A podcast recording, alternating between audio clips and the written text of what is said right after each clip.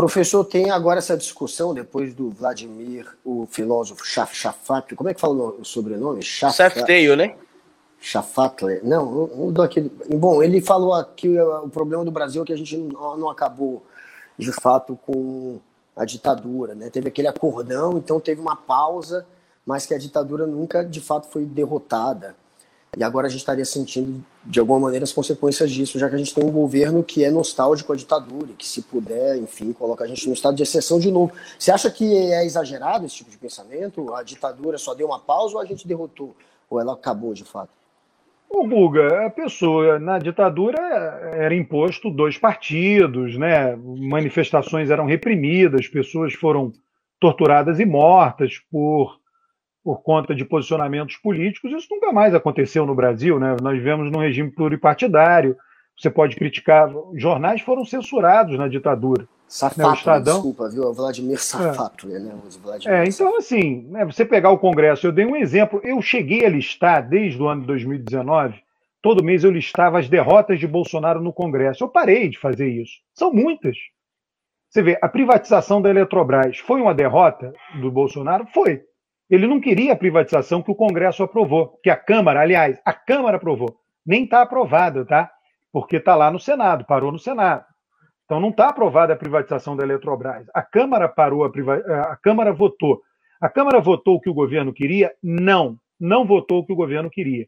O que, que aconteceu quando a Câmara acabou de votar? As ações da Petrobras, da Eletrobras, perdão, caíram no mercado financeiro, caíram na bolsa. Por quê? O mercado financeiro, que apoia o governo Bolsonaro, não aprovou o formato da privatização. Isso mostra o quê? Que o governo não domina a agenda do Congresso. Não domina. Quem decidiu o formato da privatização foi o Centrão. Como quem decidiu aprovar a lei de, é, rejeitar a lei de segurança nacional foi o Centrão. Bolsonaro queria a revogação da lei de segurança nacional na Câmara dos Deputados? Não, não queria. Perdeu essa votação. Eu estou dando dois exemplos que vêm à minha cabeça agora muito rapidamente, mas eu tenho a lista disso anotado. São muitos exemplos, muitos exemplos de derrota no Congresso de Bolsonaro. Para a minha última pergunta, Guga, antes da gente finalizar, eu, eu, tenho uma pergunta que eu tenho tentado estudar muito sobre isso, professor, que é o que tem me intrigado, que é a falta de consolidação é, da esquerda em conseguir converter resultado de pesquisa em alguns pontos de aprovação em especial em voto. Eu vou te dar um exemplo. Em 2010, o Lula ele tava, foi aprovado por mais de 87% dos brasileiros, e se você incluir todos os índices é, que seriam favoráveis à aprovação do Lula, ultrapassava os 90%, mas ele não conseguiu eleger a Dilma no primeiro turno, assim como ele não conseguiu eleger-se também no primeiro turno, nem na eleição de 2002, nem na eleição de 2006. O que é que falta para a gente converter esse indivíduo que diz na pesquisa que acha que o governo do Lula é bom, é ótimo, ou o governo da esquerda é bom ou ótimo, mas que no dia de votar, se tiver uma alternativa que não seja da esquerda, ele vai votar em outra pessoa, mesmo ele dizendo que o governo tá bom e ótimo ali. Tá, mas olha, o Carito, vamos só fazer uma qualificação do que você falou, tá? É, os três segundos turnos, é, dois, se você quiser, mais elásticos foram com o Lula. Né? O Lula venceu com 20 pontos de vantagem em 2002 e em 2006. E o terceiro foi com Dilma, 12 pontos.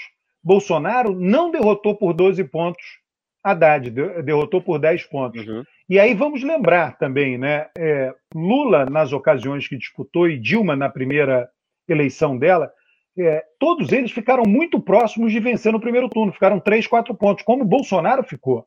Bolsonaro ficou a quatro pontos de vencer. Dilma e Lula ficaram mais próximos ainda. Tá? É, se a nossa regra fosse a regra dos nossos vizinhos aqui latino-americanos, que utilizam dois turnos, eles têm a regra do 45%. Né? Essas eleições teriam sido vencidas no primeiro turno. Tá? Então, isso né, eu acho que é, muitas vezes é só um. É, é, só um detalhe, né? Às vezes um detalhe de marketing, aquela lá do Lula é, teve o escândalo dos aloprados em 2006, que ele não venceu somente por causa daquilo no primeiro turno, ele caminhava para vencer no primeiro turno. Né? No caso da Dilma, teve o escândalo da Erenice Guerra, também ela teve caminhava... Teve a falta no debate também, né, em 2006 do Lula, o debate da Globo, que ficou bem nítido ali também, a Globo mostrando a cadeira vazia, o William Bonner toda hora dizendo que o Lula não tinha comparecido.